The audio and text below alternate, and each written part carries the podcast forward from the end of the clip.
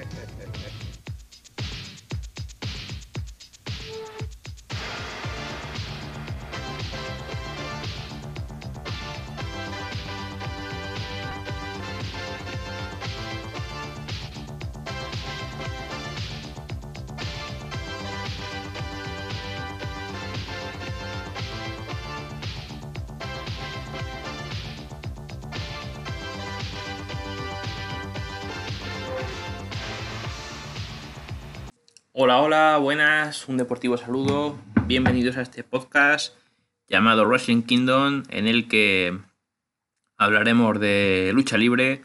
También tocaremos de vez en cuando disciplinas, como pueden ser las MMA, el boxeo, etcétera, etcétera, u otras empresas de lucha libre que no sea la principal y la que vamos a hablar justamente en el día de hoy, que es la WWE. Hablaremos también de Impact, de All Elite Wrestling, etcétera pero hoy le ha tocado a WWE, ya que anoche fue Money in the Bank y vamos a hablar acerca de los resultados de dicho evento que tuvo muchas sorpresas.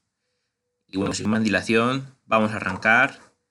Eh, bueno, eh, primero hubo un combate por el título eh, por parejas de SmackDown, Rey Mysterio y Dominic contra los Usos defendía a la familia Misterio los campeonatos por parejas, que tenían un buen comienzo, eh, dominando a Jimmy. Jay toma el relevo y pasa a atacar a Rey Misterio. Jimmy mantiene a Rey contra las cuerdas. Jay aprovecha para golpearlo desde afuera. Relevo para Dominic, para el pequeño de, de los Misterio, que le aplica un knee breaker a Jamie Uso, seguido de un bonsault. Eh, luego de saltar de una cuerda a otra, los usos atrapan a, a Dominic cuando se lanza en crossbody sobre ambos y lo, y lo estampan contra la barricada. En un forcejeo desde la parte alta del cuadrilátero, Dominic lanza a Jamie hacia ringside y busca el relevo. Rey responde rápido ante los golpes de Jay y busca la cuenta tras un senton. Eh, Rey responde rápido ante los golpes de Jay y busca la cuenta de 3 tras un senton. Gran pop eh, up Samoan Drop de Jamie, para la cual Rey sale justo de tiempo, justo a tiempo, perdón. Y bueno, eh, Dominic derriba a Jamie, Jay se encarga de él, Jay estrella a Rey contra el protector, contra el esquinero, y con la ayuda de Jamie tomando las cuerdas, logra eh, la cuenta sobre el enmascarado.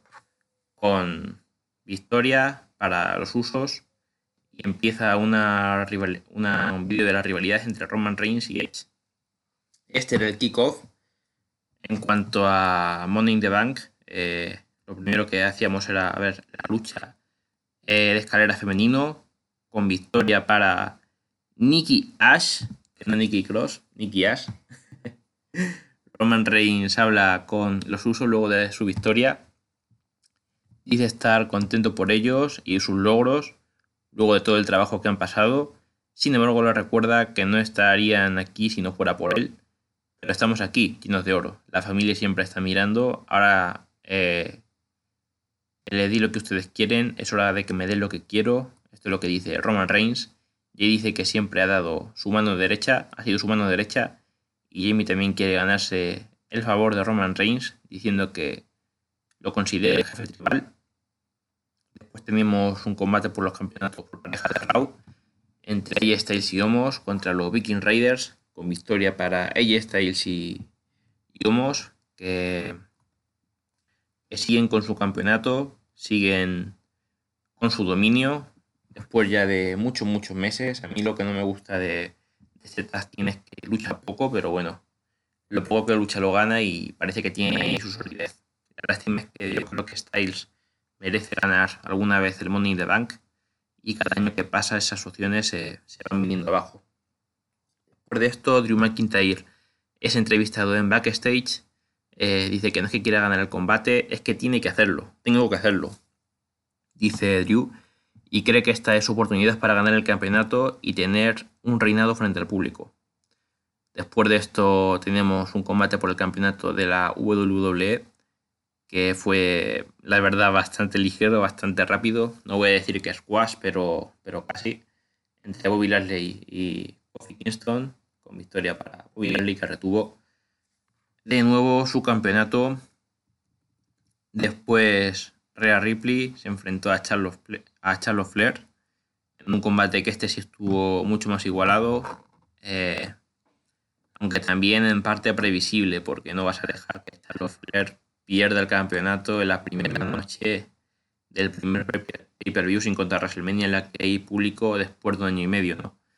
Entonces, pues sí, ganó Charlotte. Eh, bueno, fue un combate que tuvo sus partes de igualdad, pero no sé, no, me gustaba que fuera Charlotte, que ya tiene 12 títulos mundiales y, la tienen ya sobrevaloradísima, que voy a tener que estar hablando otra vez de las cuatro jinetes como hablé el día de, mi resumen de, de WrestleMania, tío, pero...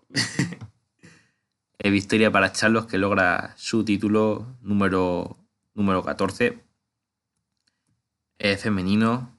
Justo después de esto, Riddle habla con Kim Nakamura y Eric Books antes de salir al combate. Le pide a Eric que toque la canción de Randy Orton. Push se emociona y le dice eh, que es una de sus favoritas y Eric la toca mientras Riddle canta. Menudo dos personajes. Pero es lo que mola, es lo que mola ahí ver espectáculo, ver personajes, esa es parte del show de lo que significa la lucha libre y Riddle lo representa en su máximo esplendor.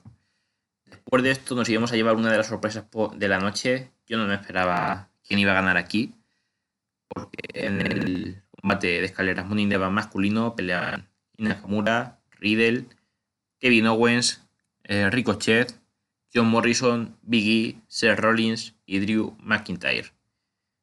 Bueno, eh, la pelea espectacular, o sea, la mejor de la noche, claramente una pelea Money the Bank siempre va a ser de lo mejor de la noche, ya lo veíamos cuando era la pelea eh, que habría WrestleMania y, aquí no es menos. Eh, destacar el papel de John Morrison que se dejó ahí los huesos y, y más que los huesos, pero yo creo que de todos los que le podían dar el maletín se lo dieron a alguien que sí, que puede que se lo que merezca ganar el título, pero no sé qué tan bien va a aprovechar el maletín. Yo un maletín le veo más credibilidad para una Kamura, para un Seth Rollins, para un John Morrison incluso, pero para Biggie, tío, no sé. Ha sido victoria para él. Yo creo que es el segundo más sorpresivo después de, de Homos, eh, perdón, de Homos no, de, de Otis y, ostras, la verdad es que muy, muy fuerte esto. Y yo pensaba también que podía ser, ser Rollins por ese final que hubo de SmackDown, pero, no fue el caso. Victoria para, para Lee después de un gran combate. Y ojalá y por lo menos lo aprovechen mejor que, que Otis, porque el de Otis fue bastante decepcionante. Después de esto, Ser Rollins es entrevistado en backstage, está furioso, dice que debería estar en ese combate no debería estar en ese combate sino luchando por el campeonato universal. Y repite muchas veces que debe cambiar de plan y que gane quien gane hoy, él es el siguiente en la fila. Y después de eso teníamos el main event. Madre mía, lo que iba a pasar. Eh, un gran combate entre Roman Reigns y Edge, el más esperado. Aunque no me gustó cómo terminó, pero bueno. Eh, vamos a narrarlo un comienzo muy lento, con los luchadores midiéndose y recibiendo las reacciones del público. Roman derriba a Edge, eh, haciendo que baje del ring y se tome su tiempo para volver. Edge castiga el brazo de Roman Reigns, quien baja a recibir el consejo de Paul Heyman. Edge vuelve a atacar su brazo cuando vuelve y lo saca del ring con un rodillazo. Va por él al ringside, pero Roman sorprende con un Samoan Drop.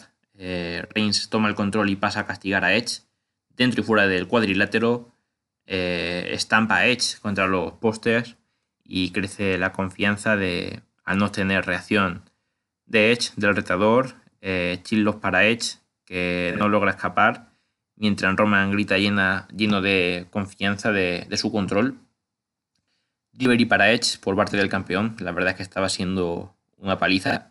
Edge evita el Superman Punch y luego ambos se golpean con un Bigfoot a la vez, se levantan y tienen un duro intercambio de golpes en el que Roman eh, parece mejor, pero Edge lo esquiva y sorprende. Edge ejecución para la cuenta de 2 sobre Reigns. Empezaba a espabilar Edge. Parecía que, podía tener alguna opción de victoria. Roman busca altura, echa estrella su rostro contra el poste y lo deja ahí colgando, lo pisotea hasta que el árbitro lo detiene, crossface para Roman, que desesperadamente se arrastra hasta llegar a las cuerdas, Reigns responde eh, con un guillotine lock, Edge logra ponerse en pie y empujarlo para caer ambos del ring, Roman carga con un spear, pero Edge lo esquiva, haciendo que destruya la barricada y que queden tendidos entre los restos. La verdad es que está siendo un combate muy intenso, muy físico, muy. en fin. Edge va por un spear. Eh, perdón, Edge lo carga hasta, el ring en busca de la cuenta, pero se queda en dos, no suficiente. Reigns responde eh, con un derechazo y un Superman Punch eh, pero en la caída Edge golpea al árbitro, Roman rompe una silla para tomar la barra de metal y, hacerle esa llave a Edge en la boca con el palo de la silla, muy bruto, eh, pero este reacciona con la cantidad de cabezazos tremendo para liberarse, crossface para Roman con la barra en la boca para un mayor castigo y los usos salen para ayudar a su líder, pero rápidamente llegan los misterios para detenérselos y llevárselos. Yo aquí pensaba que, que si los misterios lograban atajar a, a Roman Reigns, eh, podía ganar Edge, tenía esperanzas, pero tenía que salir Seth Rollins, que es el nuevo pesado, ataca a Edge eh, con un custom eh, para luego irse y Reigns prepara un spear, pero termina recibiendo una un nuevo, árbitro llega para hacer la cuenta eh, y Reigns sale justo a tiempo. Eh, me refería que recibió una lanza, un spear. Y bueno, Seth Rollins vuelve, Edge lo saca del ring de una patada. Aquí sí se lleva Edge el spear con ayuda de Seth Rollins. Qué pesado, qué cansino, qué forma de, arruinarle el campeonato a, Edge cuando lo tenía casi hecho. Y aquí sí cuenta de tres de Roman Reigns y, y defendía el título ha sido la vez más igualada que, que más haya visto pinta de que pudiera perder Roman Reigns, pero, pero no pasó, no ocurrió. Sigue siendo campeón. Ya no solamente los usos, sino que el cansino de Seth Rollins también le ayudó. Solamente hace falta que vuelva otra vez de SEAL y tengamos ahí el escudo 7.0 por lo menos, porque ya han vuelto un montón de veces, aunque John Maxley no esté en WWE. Y bueno, finalizado el combate, el Rollins encara a Reigns Edge lo ataca furiosamente y se lo lleva a golpes entre la gente. Roman toma el micrófono, eh, pero es interrumpido ante la sorpresa de la noche, del año y yo creo que de los últimos dos años. Porque John Cena está de, regreso, John Cena vuelve, John Cena mira fijamente a Roman Reigns, posa en el ring, recibe el calor del público. Si decíamos que,